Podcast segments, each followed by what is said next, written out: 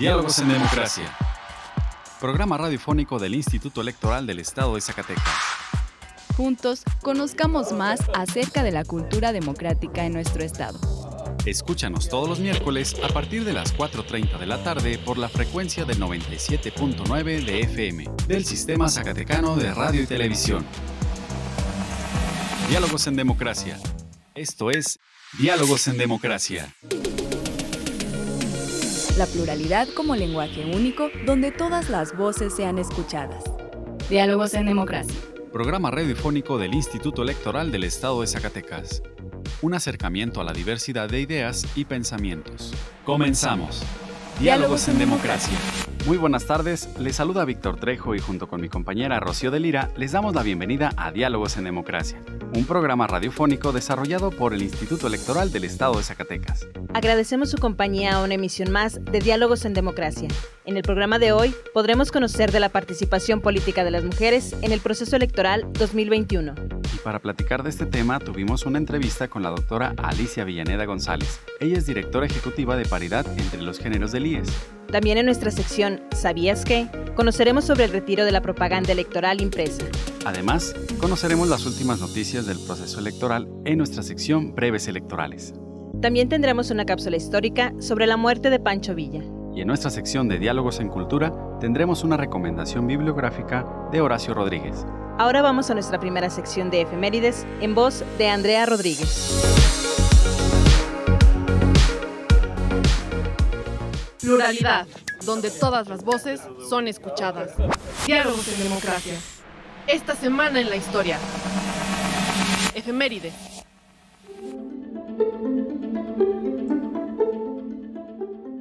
Julio 19 de 1824. Es fusilado Agustín de Iturbide en Padilla, Tamaulipas. Julio 20 de 1923. Es asesinado Doroteo Arango, Pancho Villa, en Hidalgo del Parral, Chihuahua. Julio 21 de 1854. Se hacen públicos los tratados de la Mesilla firmados en diciembre del año anterior sobre el pago de 10 millones de pesos por la compra de parte del territorio de México conocido como la Mesilla. Julio 22 de 1963. Se crean diputados de partido.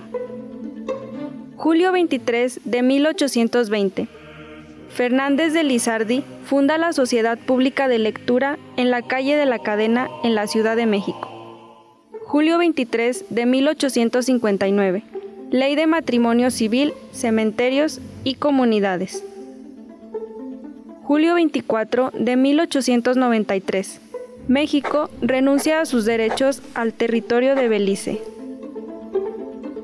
Julio 25 de 1921 por decreto del presidente Álvaro Obregón, se crea la Secretaría de Educación Pública. La libertad de elegir y decidir es solo nuestra. Diálogos en democracia. Diálogos en democracia.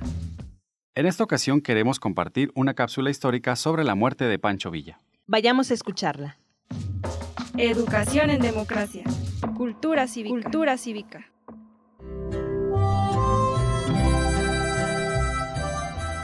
Doroteo Arango Arámbula, mejor conocido como Pancho Villa, nace el 5 de junio de 1878 en Rancho del Río Grande, cerca de San Juan del Río Durango.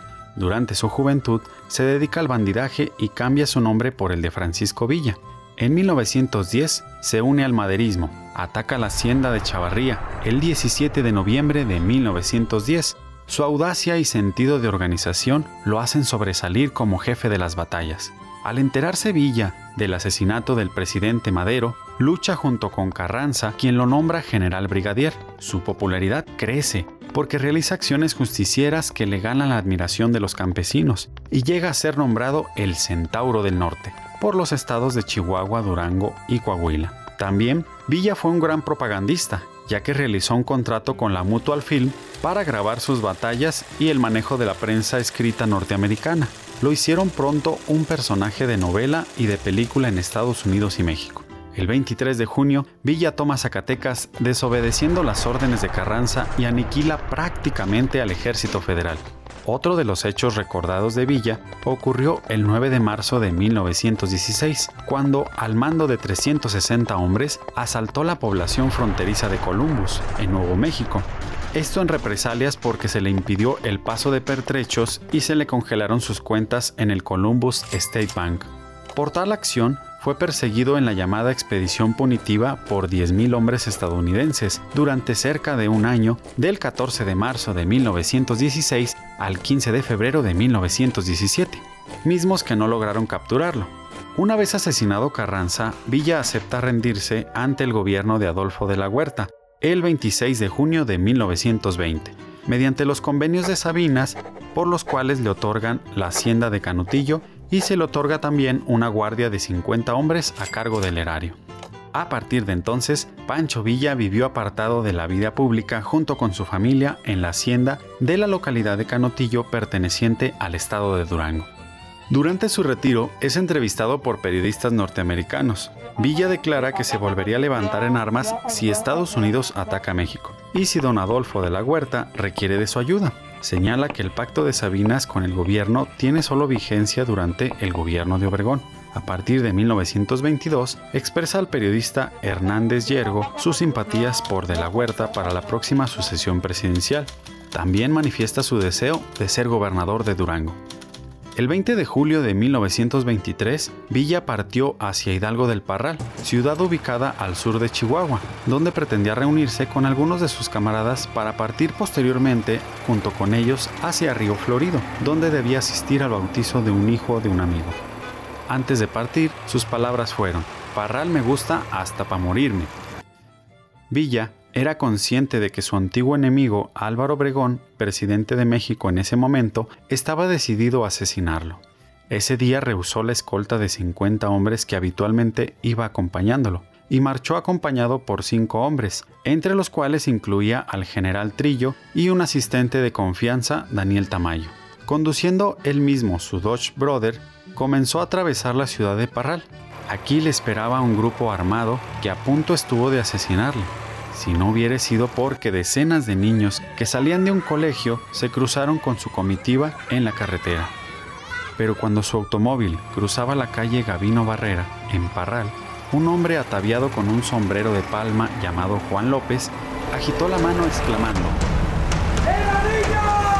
Aquel viejo grito de guerra de la división encabezada por el líder revolucionario, cuando entraba a los pueblos, se convertía ahora en el anuncio de su muerte. Aquella exclamación fue la señal de que los asaltantes supieran que el coche del antiguo revolucionario estaba llegando al punto establecido para el atentado. Tras girar por una calle, el vehículo quedó en un punto ciego de la curva, donde aguardaban los asaltantes para abrir fuego. Los asaltantes dispararon una nube de proyectiles, se dice que unos 150, que destrozaron los cristales del vehículo. Trece balas atravesaron el cuerpo del centauro del norte, causándole la muerte instantánea. Los pistoleros encargados de matar a Pancho Villa fueron Jesús Salas Barraza, un diputado local, su cómplice Melitón Lozoya y el general zacatecano Joaquín Amaro. La autoría intelectual se atribuye al presidente Álvaro Obregón y a su sucesor Plutarco Elias Calles, que al parecer respondieron así a las demandas del gobierno de Estados Unidos, cuyas condiciones para reconocer la legitimidad del Estado mexicano pasaban por el asesinato de Villa. El cadáver de Pancho Villa no encontró reposo en el cementerio de Parral. Su cadáver fue profanado y decapitado. Su cabeza desapareció sin que al día de hoy haya sido encontrada.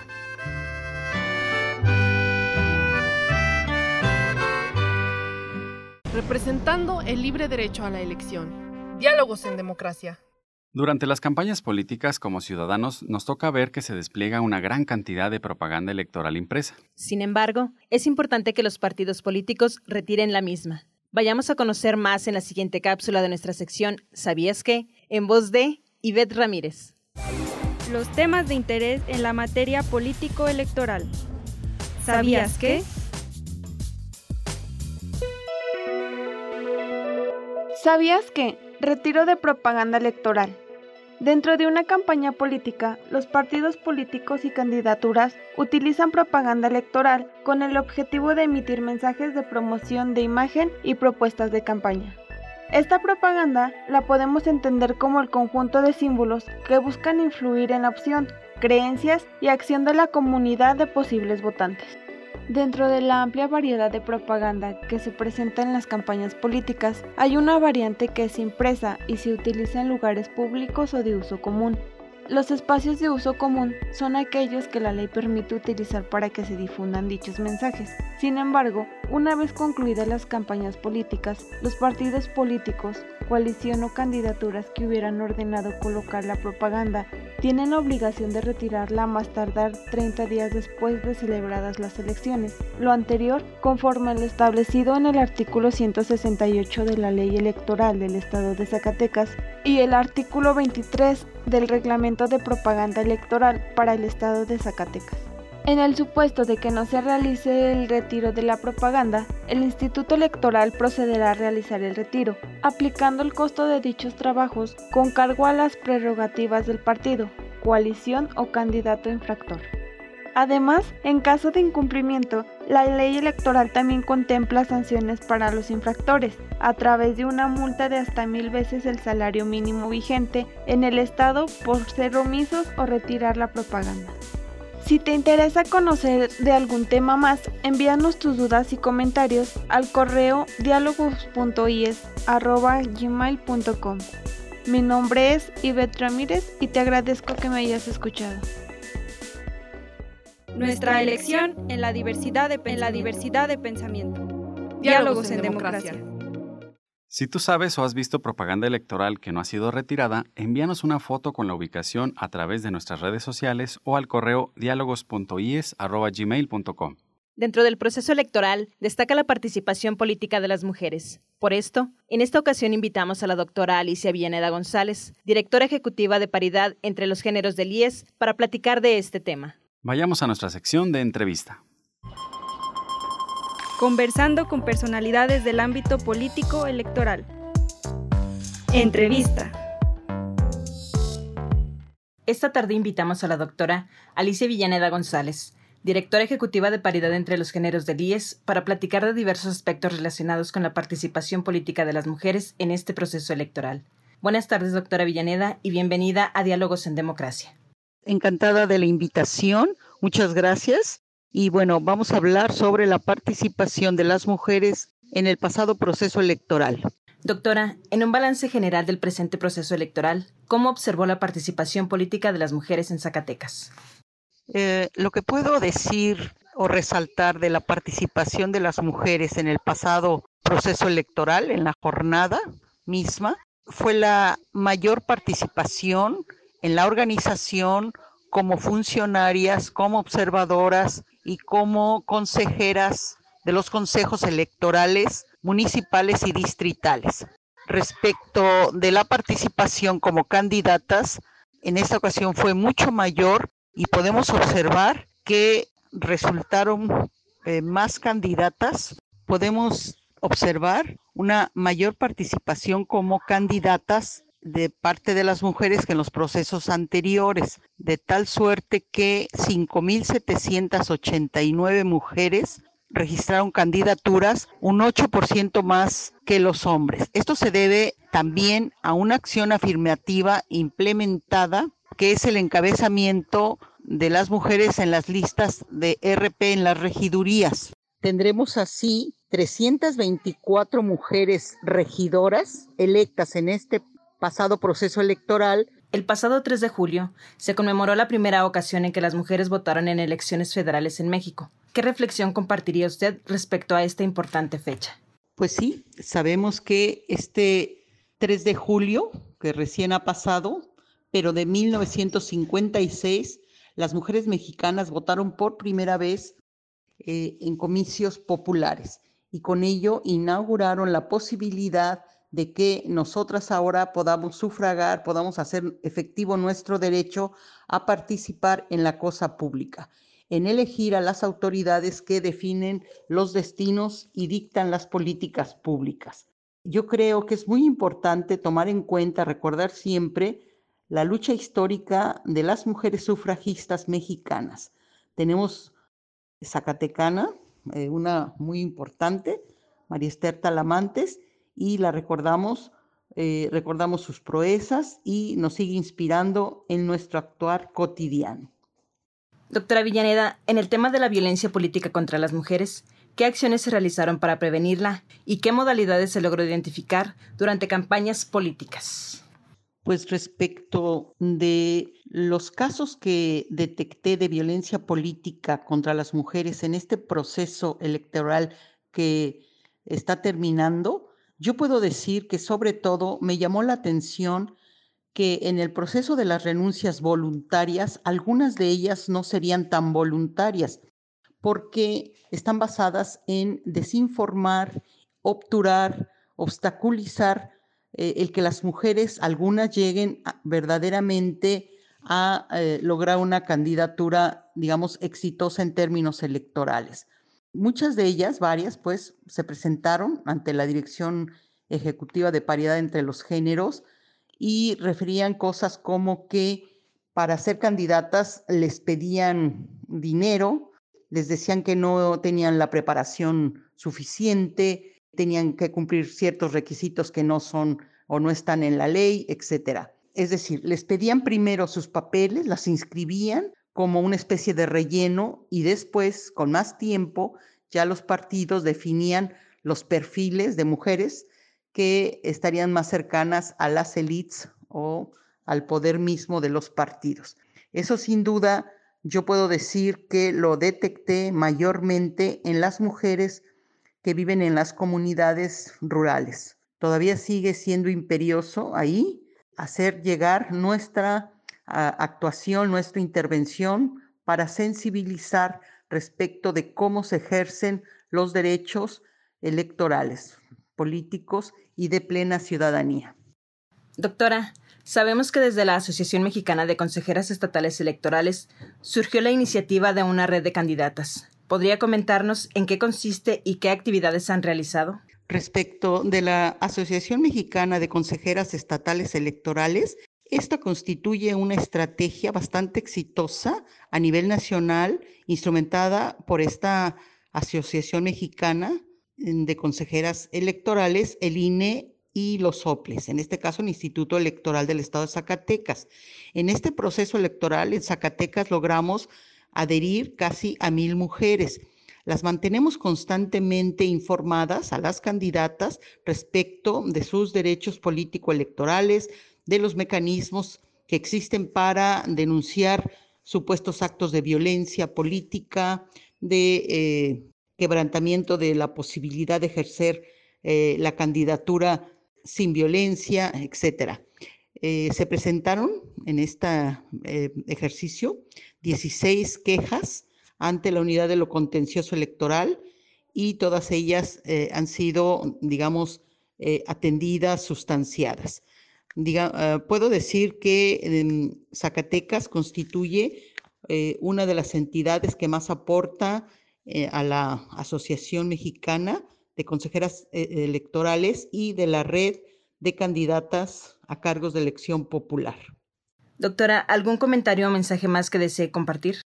Bueno, como comentario final puedo decir que tenemos preparado un taller para las mujeres electas en el gobierno municipal y legislaturas en agosto. Este taller está pensado para introducirlas en la administración pública municipal, en los derechos humanos, en derechos políticos, porque sabemos que es en la gobernanza municipal donde las mujeres requieren refuerzos, digamos, de empoderamiento, de liderazgo y eh, algunas cuestiones básicas de gobernanza municipal. Entonces, sirve este comentario para preparar la invitación, para decirles a nuestras compañeras que fueron electas que tendremos mucho gusto en invitarlas a participar en estos talleres que vamos a hacer regionalizados, vamos a acercarnos a las sedes, a las regiones, ya estaremos convocándolas. Y bueno, esa es, eh, digamos, la buena noticia y el comentario final. Y pues enhorabuena para ejercer una muy buena gobernanza desde lo local, desde lo municipal y como legisladoras hacer un trabajo con calidad humana, con una visión, pues, progresista, una mujer incluyente es, eh, digamos, aquella que puede pensar, que lo hace, que gobierna, que legisla para todas las personas. Doctora Alicia Villaneda, muchas gracias por acompañarnos esta tarde en Diálogos en Democracia. Pues gracias por la invitación, muy amables, y estoy a la orden. Gracias. Pluralidad, donde todas las voces son escuchadas. Diálogos en Democracia. Si te interesa conocer más información al respecto, te invitamos a encontrar más cápsulas interesantes en nuestro canal de Spotify. Encuéntranos como Radio IES y si te interesa que hablemos de algún tema en especial, envíanos un correo electrónico a diálogos.ies.gmail.com. Tu opinión y participación es muy importante para nosotros. Ahora vamos a conocer algunas noticias relevantes de las autoridades electorales en nuestra sección de breves electorales. Las últimas noticias en la materia. Breves electorales. Breves electorales. Te invitamos a participar en la consulta popular que organiza el Instituto Nacional Electoral, la cual se desarrollará el primero de agosto. Si te interesa, tú puedes participar como observadora u observador electoral en la consulta popular. Inscríbete en observadorescp.ine.mx. El Consejo General del Instituto Nacional Electoral avanzó en la fiscalización de las campañas al resolver este día 176 procedimientos de quejas en contra de partidos políticos nacionales, de los cuales 15 fueron fundados. Los partidos políticos tienen la obligación de retirar la propaganda electoral que hubiera sido utilizada en lugares públicos o de uso común. Te invitamos a seguir las transmisiones en vivo de las sesiones del Consejo General del IES a través de nuestro canal de YouTube IES TV y a través de nuestro perfil en Facebook del Instituto Electoral del Estado de Zacatecas. La libertad de elegir y decidir es solo nuestra. Diálogos en democracia. Diálogos en democracia. Ahora les invitamos a escuchar una recomendación en voz de Horacio Rodríguez de un libro llamado Eichmann en Jerusalén, dentro de nuestra sección Diálogos en Cultura. Libros, películas, música. Diálogos en Cultura.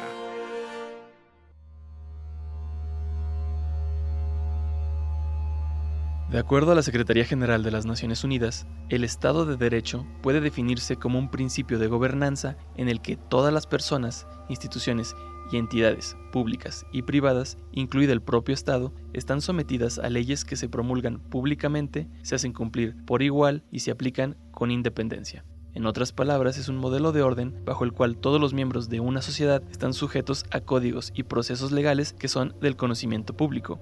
Pero, ¿qué pasa cuando dentro del marco legal de un país se permiten las más viles atrocidades hacia uno o varios sectores de la población? O también, ¿cómo se puede satisfacer el deseo de justicia y retribución cuando los criminales se escudan bajo las mismas leyes que protegen al resto de la ciudadanía? El 11 de mayo de 1960, Ricardo Clement, ciudadano argentino, fue secuestrado cerca de su casa en Buenos Aires por un equipo de agentes de la Mossad, la Agencia Nacional de Inteligencia del Estado de Israel. Este acto de secuestro extrajudicial y violación a la soberanía de Argentina tenía una justificación sólida, aunque no hay que perder de vista el ataque al Estado de Derecho por parte de Israel. Ricardo Clement era en realidad Adolf Eichmann, un ex coronel alemán miembro del partido nazi, quien, durante su carrera militar dentro de las SS, fue encargado de supervisar la concentración y el traslado de cientos de miles de judíos que habitaban los territorios ocupados de Europa del Este por la Alemania nazi. Además, Eichmann aparecía como figura prominente en las minutas con las que se registró la infame conferencia de Wannsee, en donde las altas cúpulas de poder del Tercer Reich idearon la solución final para el problema judío el exterminio masivo. No es de sorprender que el Estado de Israel estuviera tan interesado en llevarlo a juicio. Desde el 11 de abril hasta el 14 de agosto de 1960, Adolf Eichmann fue procesado por crímenes contra la humanidad. En la corte se presentaron 112 testigos, muchos de ellos sobrevivientes del holocausto, quienes dieron testimonio acerca de las numerosas atrocidades que se cometieron en los campos de exterminio. Un espectáculo difícil, largo y desolador. Dentro del tribunal, como espectadora, también se encontraba una judía alemana que, más allá del impacto emocional que generaban las comparecencias, trató de entender los procesos que pueden llevar a un hombre normal, sin antecedentes de violencia o desequilibrio mental, a cometer estos terribles actos. Esta mujer era Hannah Arendt, y de sus reflexiones sobre este juicio escribió el libro Eichmann en Jerusalén, un reporte sobre la banalidad del mal. En él, Arendt trata de esclarecer a profundidad la excusa que la mayoría de los nazis capturados y llevados a juicio solían utilizar. Solo obedecían órdenes. Para muchas personas les resultaba difícil aceptar que una persona pudiera realizar actos tan viles con la simple sugerencia de que una autoridad mayor lo ordenaba. La gente prefería ver a los nazis como monstruos inhumanos, personas malvadas o que padecían de alguna psicopatía, no como individuos comunes y corrientes. Hannah Arendt utiliza los datos ofrecidos en el juicio de Adolf Eichmann, su biografía, carrera militar y estudios psicológicos para señalar que, en efecto, dadas las circunstancias y los incentivos necesarios, sí es posible que una persona abandone su brújula moral y participe en actos de violencia y dominación en aras de un bien mayor. Esto nos trae de vuelta al concepto del Estado de Derecho. En su definición, la ONU también agrega que éste debe ser compatible con las normas y los principios internacionales de derechos humanos. No obstante, este agregado, como la organización misma que lo enuncia, aspira a un ideal deber ser que suele quedar rezagado por el mundo real.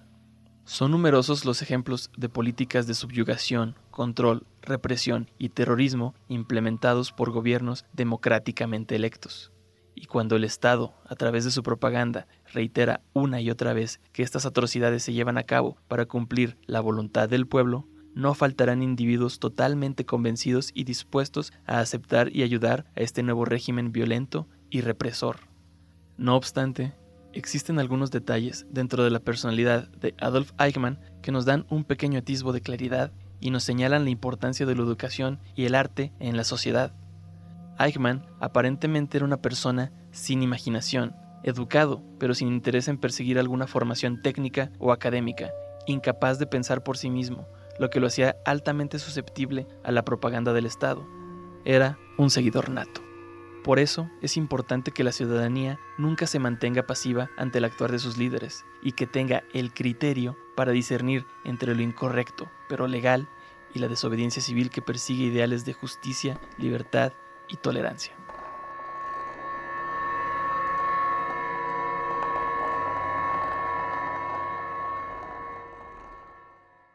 Representando el libre derecho a la elección. Diálogos en democracia. El Instituto Electoral del Estado de Zacatecas y la 63 Legislatura del Estado convocan al concurso de ensayo político La experiencia de las Zacatecanas en la gobernanza municipal y en el poder legislativo. Con el objetivo de difundir y destacar el quehacer de las mujeres zacatecanas en los espacios públicos de decisión. La presente convocatoria está dirigida a todas las personas ciudadanas mexicanas residentes o no en el territorio nacional. Consulta la convocatoria en www.ies.org.mx. Nuestra elección en la diversidad de, en la diversidad de pensamiento. Diálogos, en, democracia.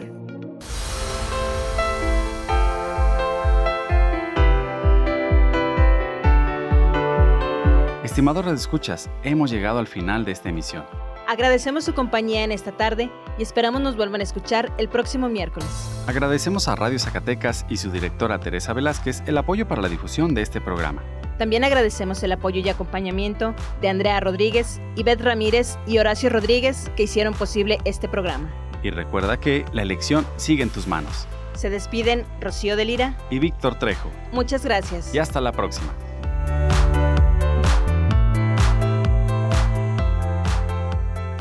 Esto fue Diálogos en Democracia. Un espacio del Instituto Electoral del Estado de Zacatecas para la promoción del diálogo y la cultura democrática. Te esperamos en nuestra próxima edición. Diálogos en Democracia. Diálogos en Democracia.